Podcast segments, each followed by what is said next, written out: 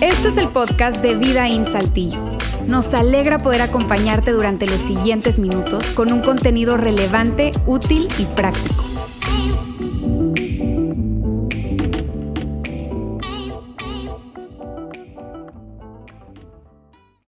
Hey, bienvenidos otra vez a Vida In en Casa. Un gran saludo a toda nuestra familia de Vida en Monterrey, Saltillo y Ciudad de México. De verdad, gracias por ser parte de nuestra transmisión semana tras semana. Estamos emocionados aquí en Ciudad de México porque estamos transmitiendo en vivo.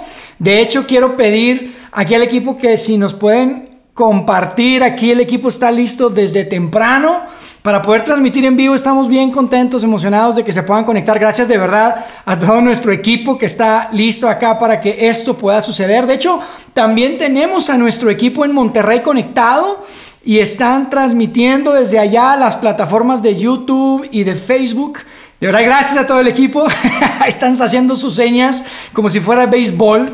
Este, pero de verdad nos encanta que puedan conectarse con nosotros. Gracias por ser parte de nuestra reunión. Es increíble que estando lejos podamos estar tan cerca juntos el día de hoy. Y mira, si, si, este, si eres parte de nuestra familia Vidaín, yo quiero eh, recordarte y de hecho agradecer a todos los que ayer arrancaron el reto de 7 días, 7 acciones. Porque ayer arrancamos nuestro reto. Si has estado conectado con nuestras redes, ya lo sabes. Si no, por favor, conéctate. Ayer arrancamos un reto en donde queremos dar, servir y amar. Definitivamente creemos que este es un momento de hacer la diferencia, es una gran oportunidad de dar, servir y amar a nuestra comunidad. Y al día de ayer arrancamos con, con un reto que tenía que ver con eh, buscar pan dulce y poderlo regalar a alguien que no conozcamos, a un completo desconocido, regalarle una sonrisa y eventualmente darle un mensaje de esperanza. De verdad nos emociona a que, cada uno de ustedes puedan participar.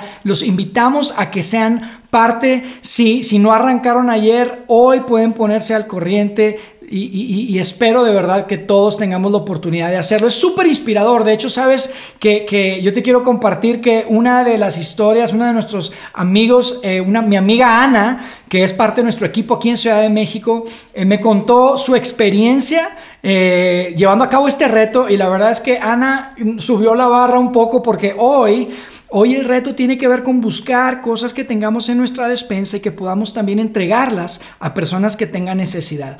Pero Ana lo que hizo fue, mejor fue al súper, probablemente no tenía mucho en su despensa, no, no sé, no, se crean, pero fue al súper y, buscó a una de las personas que le ayudan a, guardar la despensa en las bolsas. Y le dijo, amigo, hoy yo no, yo no necesito comprar nada de despensa, pero, pero quiero eh, invitarte a que juntos hagamos tu despensa y al final yo la voy a pagar. A mí me pareció increíble, o sea, Ana nos decía que, la cara de la persona fue de, obviamente incredulidad, no lo podía creer. Cada vez que pasaban por un pasillo y él quería tomar algo, pues como que volteaba a ver, la verdad, para preguntarle, porque decía, es que está muy, es muy costoso esto, y Ana decía, por favor, toma todo lo que necesitas, champú, jabones, papel higiénico, aceite. Y, de verdad que fue algo súper inspirador, es, es, es de verdad mucho, es, algo que nos muestra que de verdad es mucho mejor dar que recibir. A mí me ponía la piel china cuando me, mostraba Ana. De hecho, tenemos una fotografía que Ana se tomó con esta persona y que la vamos a proyectar por ahí. Que, se llevó una, una despensa completa y, este, y, Ana de nuestro equipo la cubrió. De verdad, gracias a Ana y a todos ustedes que están siendo parte de este reto, de verdad es un privilegio ser parte de esta comunidad, de esta familia Vidaín y que juntos podamos hacer la diferencia en la vida de mucho más personas. Mira, si es la primera vez que te estás conectando a nuestra transmisión, te quiero decir a ti doblemente bienvenido. Te cuento que somos una comunidad de fe, seguimos a Jesucristo y creemos que una relación con Dios es posible y que esa relación tiene el potencial de cambiar absolutamente todo en la vida. Si tú eres alguien que dice, sabes que yo nada que ver con Dios, yo espero que lo que puedas escuchar hoy, que lo que escuches hoy, de alguna manera pueda cambiar tu forma de, pensar respecto a Él. Pero quiero que sepas algo, tú puedes ser parte sin, sin creer, tú puedes pertenecer sin creer. De verdad, creemos en un Dios de gracia, un Dios bueno, y yo quiero agradecerte por darnos unos minutos de tu domingo el día de hoy. Mira, hoy estamos concluyendo nuestra serie que titulamos Mood.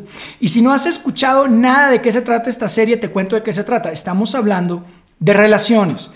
estamos hablando de relaciones, porque las relaciones son el activo más valioso que tenemos en la vida, probablemente estás de acuerdo conmigo. Y esta serie se llama Mood porque creemos que cada relación tiene un clima. ¿Estás de acuerdo? Cada relación tiene un clima, tus amistades, tus relaciones de trabajo, tu matrimonio, tu familia tienen un mood, tienen un clima. Y a final de cuentas creemos que no solamente tus relaciones tienen un clima, sino que tú y yo tenemos también un clima y lo llevamos para todas partes. Cada vez que entras al cuarto, entramos a un lugar, ahí traemos nuestro clima. Inclusive ahora entramos al Zoom, entramos a la videoconferencia y ahí está nuestro, nuestro clima.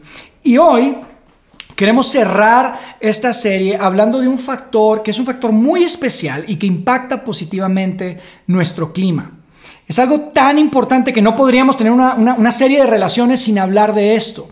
Es algo que definitivamente está presente en todas las relaciones saludables. De verdad te lo garantizo. Es un factor que cuando no está presente, Mira, el clima es como nublado, el clima es como, como de tormentas. Y, no me refiero a que hoy estoy de mal humor o, este, o tuve un mal día, eh, o me refiero a un tema de una constante nubosidad, una tormenta constante semana tras semana, mes tras mes, año tras año. ¿Y sabes cómo se ve eso? La forma en la que se ve esa nubosidad, esa, esa tormenta, es cuando hay pesimismo, hay negatividad, hay amargura cuando no está presente el factor de que te voy a hablar, estar al otro lado de nosotros, híjoles, es complicado. Es difícil, es cansado inclusive. Probablemente has estado al otro lado de alguien así. Es agotador, es frustrante, como que te drenan la vida.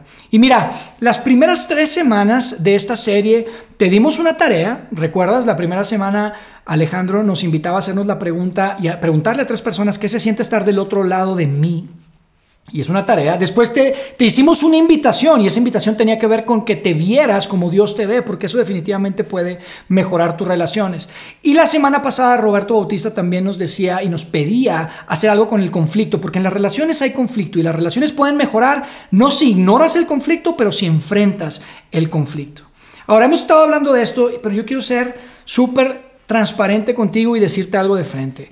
El factor del que voy a hablar el día de hoy, no es fácil de conseguir. El factor del que voy a hablar el día de hoy eh, es, uno que tienes que luchar por él. Pero cuando lo consigues, te vas a dar cuenta que no luchas solo. Te cuento a qué me refiero. Mira, todos definitivamente tenemos aspiraciones, tenemos expectativas. En nuestra vida soñamos con un matrimonio perfecto, soñamos con un trabajo perfecto o con un cierto nivel de ingreso. Y, tal vez terminaste divorciado porque la relación no funcionó, no conseguiste el aumento que querías, o ahora estás desempleado con todo este tema del COVID. Y eso, amigos, definitivamente nos impacta. Eso nos pega, claro que sí, pero tú tienes que saber algo. Y quiero de hecho que escuches y que por favor escribas eso ahí en el chat, ahí en Facebook o en YouTube. Escucha esto. Tu pasado te impacta, pero no te define. Eso que has vivido, tu pasado te impacta, pero no te define. Escríbelo ahí, por favor. Mi pasado me impacta, pero no me define. Eso es una verdad importante que yo quiero que sepas. Y esa verdad me lleva a invitarte a luchar por este factor que puede transformar tu clima. Este factor que definitivamente puede mejorar el clima de tus relaciones, independientemente de cuál sea tu pasado o independientemente de lo que estés viviendo el día de hoy. Ese factor se llama esperanza. Yo quiero hablarte de esperanza el día de hoy. Porque cuando la amargura y el desánimo entran en tu vida de una forma constante, amigos, lo primero que desaparece es la esperanza. Y el clima es impactado, el clima no es saludable, impacta nuestra vida. De hecho, quiero que veamos una pequeña frase de un texto que escribió aquel gran monarca del reino de Israel en la antigüedad que se llama Salomón. Salomón escribió un libro que se llama Proverbios. Probablemente tú has leído algo de Proverbios, está en la Biblia. Y yo quiero compartirte una frase, pero quiero que me ayuden a completarla. Es una frase que está en Proverbios 13, en el verso 12. Y dice así, dice, la esperanza frustrada algo al corazón. La esperanza frustrada hace algo al corazón. Y si tú estás aquí conmigo, por favor, dime qué piensas que dice ahí. Contéstame ahí, ¿qué crees que debería eh, eh, decir ahí? Porque definitivamente Salomón nos dice que el corazón es impactado de alguna manera cuando la esperanza es frustrada. Y queremos hablar de esperanza y quiero partir de esta verdad, porque tú sabes probablemente lo que significa una esperanza frustrada. Díganme por ahí, a ver si me pueden ayudar aquí el equipo. ¿Qué estamos escribiendo por ahí? ¿Qué sucede con el corazón cuando la esperanza es frustrada? A ver si me ayudan. Entristece, debilita, muy bien, todo eso es verdad. ¿Qué más? Aflige. Aflige. Y aflige es la palabra que estábamos buscando. Tú sabes lo que es la esperanza frustrada. La esperanza frustrada le pega al corazón, lo aflige. Probablemente tú lo has vivido, tenías esperanza de que esa relación fuera la relación, pero se acabó. Y ahora solamente te toca recoger o levantar los pedazos que quedan de ella. Tal vez tenías esperanza de tener un hijo y tu mejor amiga va por el tercero y tú nada. Tenías esperanza de tener un negocio propio, pero ahora tal vez ya no estás tan seguro si tienes lo que se requiere para llevar adelante ese negocio. Y cuando, cuando pasa eso, cuando la esperanza es frustrada, llegan las nubes, llega la tormenta y, y es lo primero que pierdes es precisamente eso, la esperanza. ¿Y sabes qué sucede cuando sucede cuando, cuando, cuando pierdes la esperanza? Lo que sucede es que estar al otro lado de ti, estar al otro lado de mí, es complicado, es difícil. Ahora, yo te digo algo, quiero darte de una, de una, de una vez eh, la conclusión de este mensaje. Y te quiero decir algo, si solo escuchas lo siguiente, yo me doy por servido. Puedes olvidar el resto de lo que yo voy a decir, pero no quiero que olvides esto. Y es lo siguiente, cuando tus sueños se topen con la realidad de la vida, elige la esperanza. Cuando tus sueños se enfrenten y se topen con la realidad de la vida, elige la esperanza. Y probablemente estás pensando, y claro, eso es lo que un pastor diría, ¿no? Eso es lo que te toca decir, mantén la esperanza, ten fe, pero, pero, pero si somos honestos y, soy, o sea, no puedo ser injusto, yo ni siquiera sé qué es lo que estás pasando en tu vida. Y estoy seguro que no hay nada que yo pueda decir en este, en este momento para cambiar tu situación al final de la transmisión. Así que la pregunta en realidad es, oye, ¿en verdad hay motivos para tener esperanza? Porque a poco no parecería que, es como el truco de la religión, ¿no? Eh, tú ten esperanza, ten fe. Es como si fuera una droga para adormecer el dolor y muchas veces ha sido descrita así la religión. Pero yo te quiero decir algo, yo hoy no te quiero hablar de religión. Y esa es una buena noticia. Yo te quiero hablar de una relación, una relación con un Dios invisible que quiere desarrollar esperanza en nosotros. De verdad, lo he visto en la vida de muchas personas. Dios puede tomar tus sueños rotos, puede tomar tu corazón, tu corazón desilusionado o cualquiera que sea la situación de tormenta que estés pasando y puede desarrollar una esperanza que puede cambiarlo todo. Dios quiere desarrollar una gran esperanza en ti. Así que yo quiero que veamos juntos cuál es el proceso que, que típicamente Dios usa para lograr esto. Yo, porque yo quiero que de verdad podamos luchar por esa esperanza. Y para ver ese proceso, lo que quiero es invitarte a ver un texto que escribió un, hombre llamado Pablo, un hombre que conoces como el apóstol Pablo, es súper famoso porque él escribió prácticamente la mitad de lo que hoy conocemos como el Nuevo Testamento y en particular quiero que veamos un fragmento de una carta que escribió a personas como tú y como yo, que tenían expectativas, pero que no se estaban cumpliendo esas expectativas. Ellos vivían en Roma y ahí en ese momento, en esa época, había sufrimiento, había dificultad y había dolor. Fíjate lo que, lo que dice Romanos capítulo 5 en el verso 3. Dice, podemos sentirnos felices aun cuando tenemos sufrimientos. Y, y hasta ahí me quiero detener porque Tú sabes lo que es el sufrimiento, no sé cuál sea tu sufrimiento. Tal vez fue una pérdida de un ser querido, tal vez fue una pérdida del trabajo, tal vez tu, sufrimiento tiene que ver con un tema de finanzas o inclusive ha sido impactado en tu cuerpo, en tu salud. Y yo sé que esas no son buenas noticias, pero la buena noticia y, y lo que vamos a leer acá que Pablo nos dice es que si estás sufriendo o has sufrido, amigo, eres un candidato para la esperanza.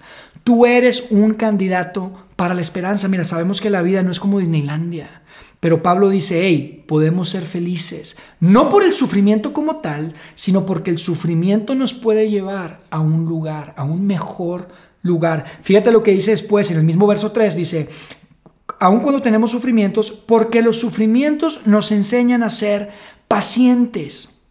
Y si tenemos paciencia, nuestro carácter se fortalece y con un carácter así, nuestra esperanza aumenta. Ahí está nuestra palabra. Nuestra esperanza aumenta y esa esperanza no nos va a fallar. Amigos, estos versos, estos textos describen cuál es el proceso que Dios puede usar para construir una gran esperanza en ti y en mí.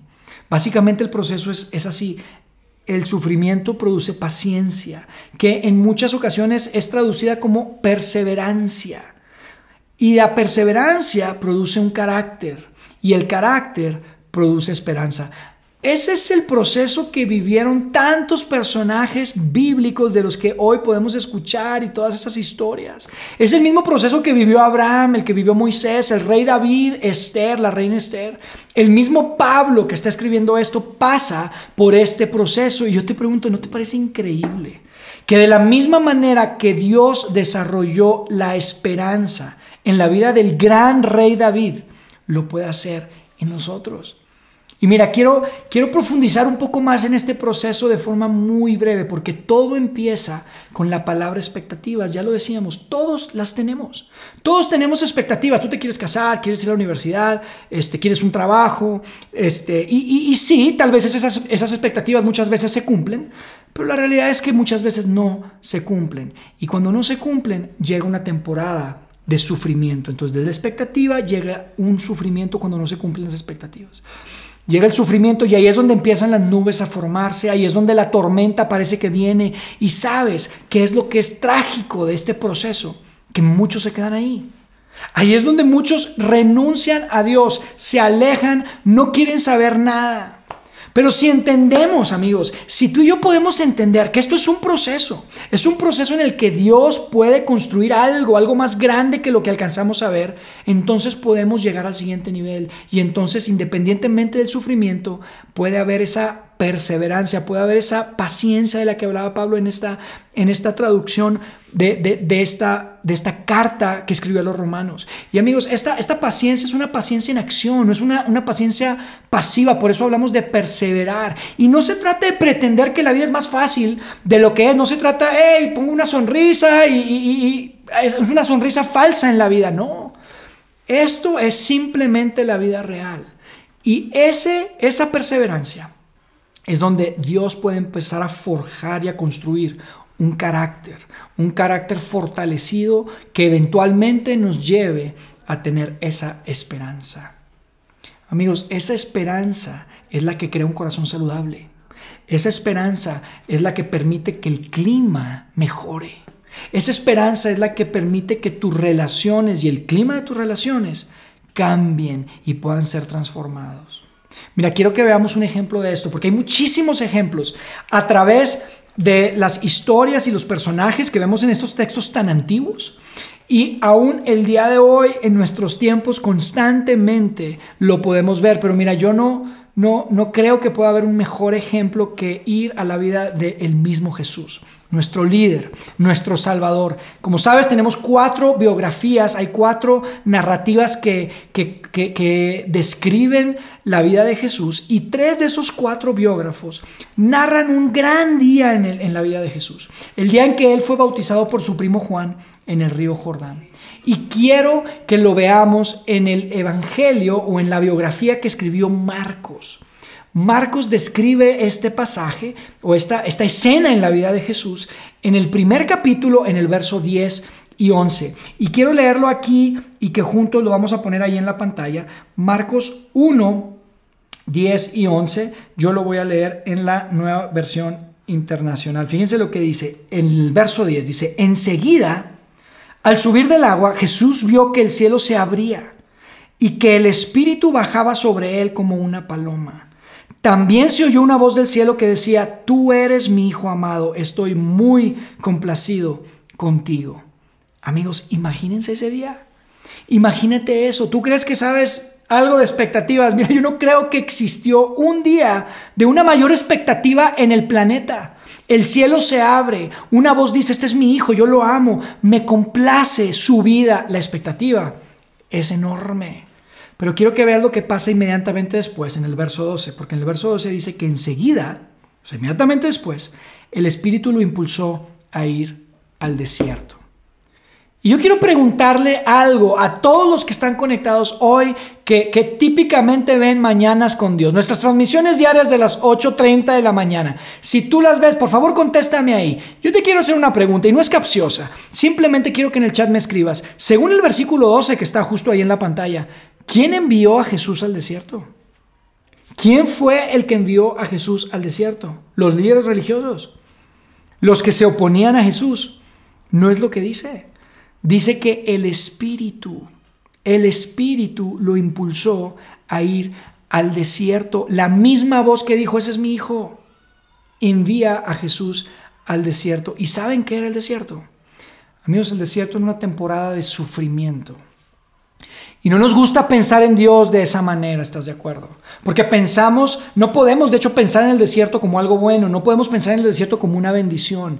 Pero escucha, cuando entiendes que tú puedes confiar en Dios, lo sigues a donde sea, lo sigues a unos lugares que probablemente no son agradables.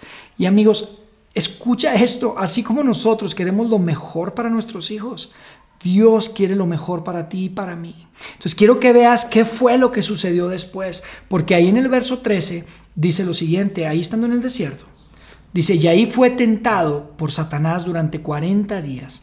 Estaba entre las fieras, dice, desierto por 40 días, tentado por Satanás. ¿Y saben qué es lo que está pasando ahí? Lo que está pasando es que Jesús está perseverando.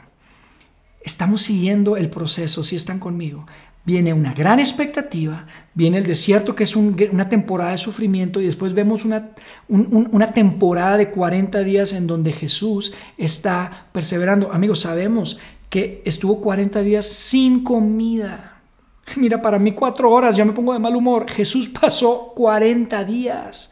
Y esto es algo increíble. Mira, hay una frase que viene después ahí que dice, estaba entre fieras. Y yo, yo, te, quiero preguntar, no sé si tú sepas qué significa que estaba entre las fieras. Yo te voy a decir qué, es lo que pienso. No tengo ni idea qué significa que estaba entre las fieras, pero lo que te quiero decir es lo siguiente. Yo creo que lo que Marcos nos está diciendo es, no estaba de vacaciones. Jesús no estaba de vacaciones. Después de la gran expectativa el día de su bautismo, vino una temporada de sufrimiento, Jesús persevera a través de la tentación y ahí es donde la cosa se pone buena. Ahí es donde la cosa se pone interesante, porque fíjate lo que dice ahí al final del verso 13, dice, y los ángeles le servían. Los ángeles le servían. Y yo me puedo imaginar la escena y a mí me parece increíble, pero yo lo que te quiero decir es lo siguiente, ese, ese es el momento en la vida que viene justo después de que tú y yo podemos decir, Dios, este sufrimiento no me gusta, pero confío en ti. Es el momento que viene después de que tienes paciencia y perseveras y te das cuenta, ese es el momento que llega que te das cuenta que Dios siempre estuvo contigo. Ahí es donde Dios toma el control, ahí es donde Dios comienza a desarrollar nuestro carácter. Y mientras eso está sucediendo, algo poderoso aparece en nuestra vida, aparece una esperanza poderosa, aparece algo que, una esperanza que no depende de cuál sea tu situación o cuál sea tu circunstancia, depende del hecho de que Dios es digno de nuestra confianza. ¿Y sabes por qué lo sé? Porque fíjate lo que sucede después. En el verso 14 dice, después de que encarcelaron a Juan, Jesús se fue a Galilea a anunciar las buenas nuevas de Dios. Dijo, se ha cumplido el tiempo, decía, el reino de Dios está cerca.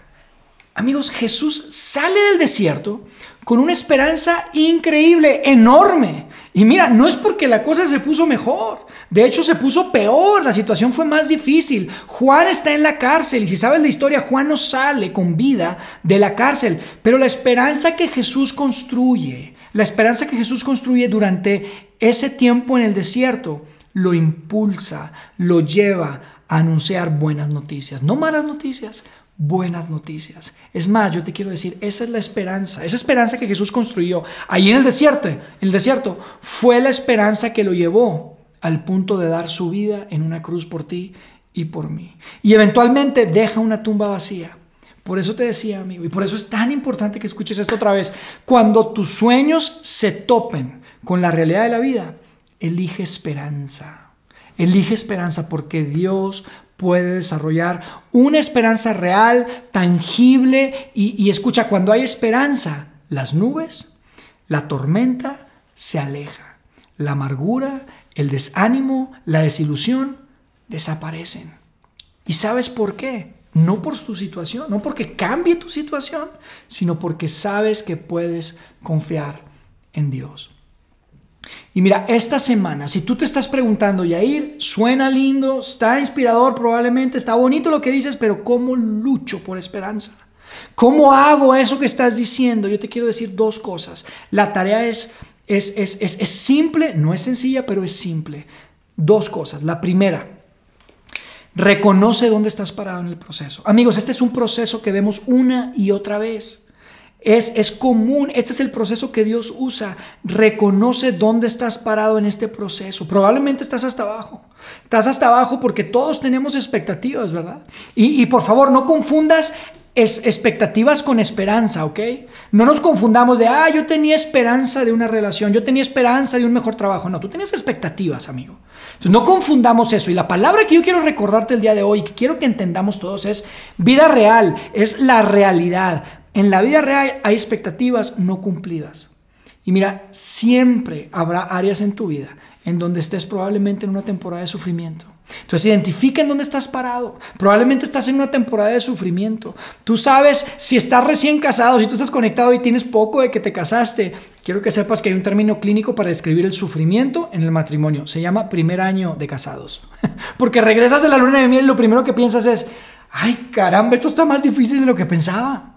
Hay también un término clínico para describir el sufrimiento si tú eres padre, si tú eres padre de familia.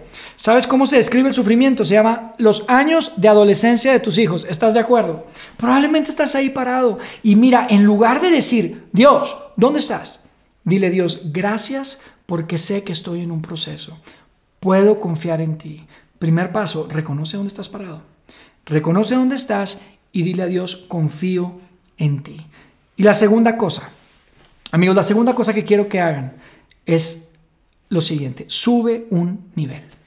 Sube un nivel, ya conoces el proceso, ya identificaste dónde estás, necesitas avanzar un nivel, da un paso. En ese momento que te topas con la realidad de la vida, pones tu confianza en Dios y das un paso, subes un nivel. ¿Qué significa eso, Yair? ¿Cómo se ve eso? Amigo, significa que te levantas todos los días y eres completamente honesto y transparente con Dios y le dices, ¿sabes qué, Dios? No está padre lo que estoy viviendo. ¿Sabes qué, Dios? No me gusta y no lo estoy disfrutando, pero al final del día quiero que sepas que aún confío en ti. No estoy feliz, de hecho me puedo sentir muy triste, pero Dios quiero que sepas que por encima de todo confío en ti. No te veo, pero confío en ti. Amigo, hazlo aunque no te nazca. ¿Sabes por qué te digo aunque no te nazca, aunque no te salga natural? ¿Sabes por qué? Porque lo que estás haciendo es invitándolo a que comience el proceso de desarrollo de una gran esperanza en ti y entonces puedes subir un nivel. Si tú estás en el nivel de la perseverancia, ¿qué hago? Amigo, confías en Dios, se lo dices y haces lo correcto, das el siguiente paso correcto. Confías en Dios y das el siguiente paso correcto. Que no te dieron el trabajo, Claro, te puedes dar por vencido, te puedes aislar, te puedes alejar, pero ese es el paso, el siguiente paso correcto, no. El siguiente paso correcto es sigues adelante, te levantas, te sacudes el polvo, sigues avanzando, buscas otro trabajo, buscas hablar con alguien, le preguntas cómo le hiciste tú en tu carrera profesional. Confías en Dios y das el siguiente paso. La relación no funcionó. Te puedes deprimir, claro, te das por vencido, pero eso no significa que no puedas tener otra relación. Entonces das el siguiente paso correcto, buscas ayuda, buscas consejería, te compras un libro de relaciones, das el siguiente paso correcto. Que el trabajo está más complicado de lo que tú pensabas o esperabas, das tu mejor esfuerzo, das el siguiente paso correcto, confías en Dios y das el siguiente paso correcto y subes un nivel. Mira, los primeros tres pasos, amigos, dependen de ti. En este proceso que vemos tan claro en esa carta que escribió Pablo, los primeros tres pasos dependen de ti, pero los últimos dos, ahí es donde Dios toma el control. Ahí es donde Dios hace lo que solo Él puede hacer.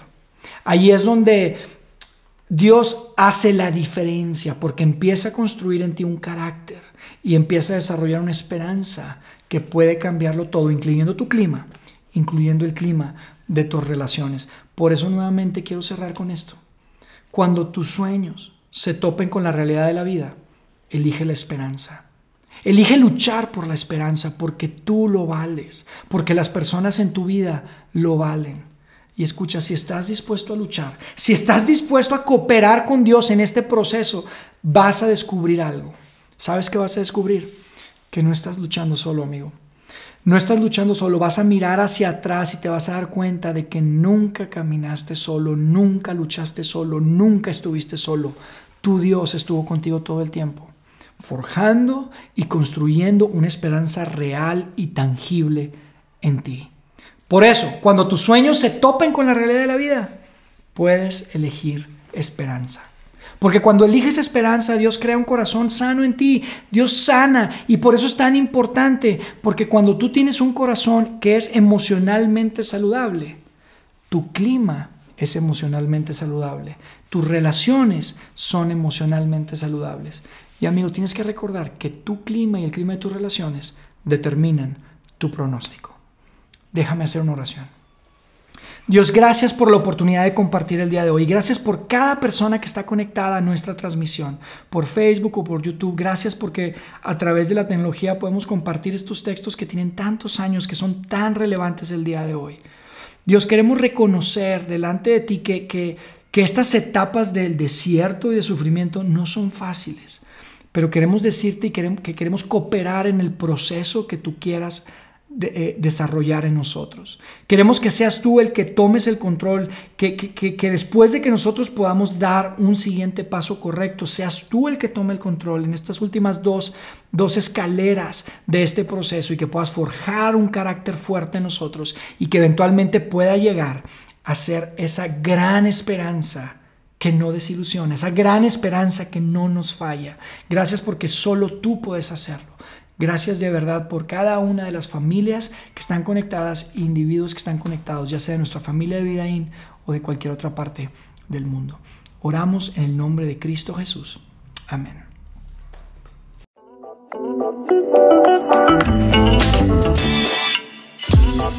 Sigue conectado a los contenidos de Vida Saltillo a través de nuestro sitio web y de las redes sociales. Muy pronto estaremos de vuelta con un nuevo episodio.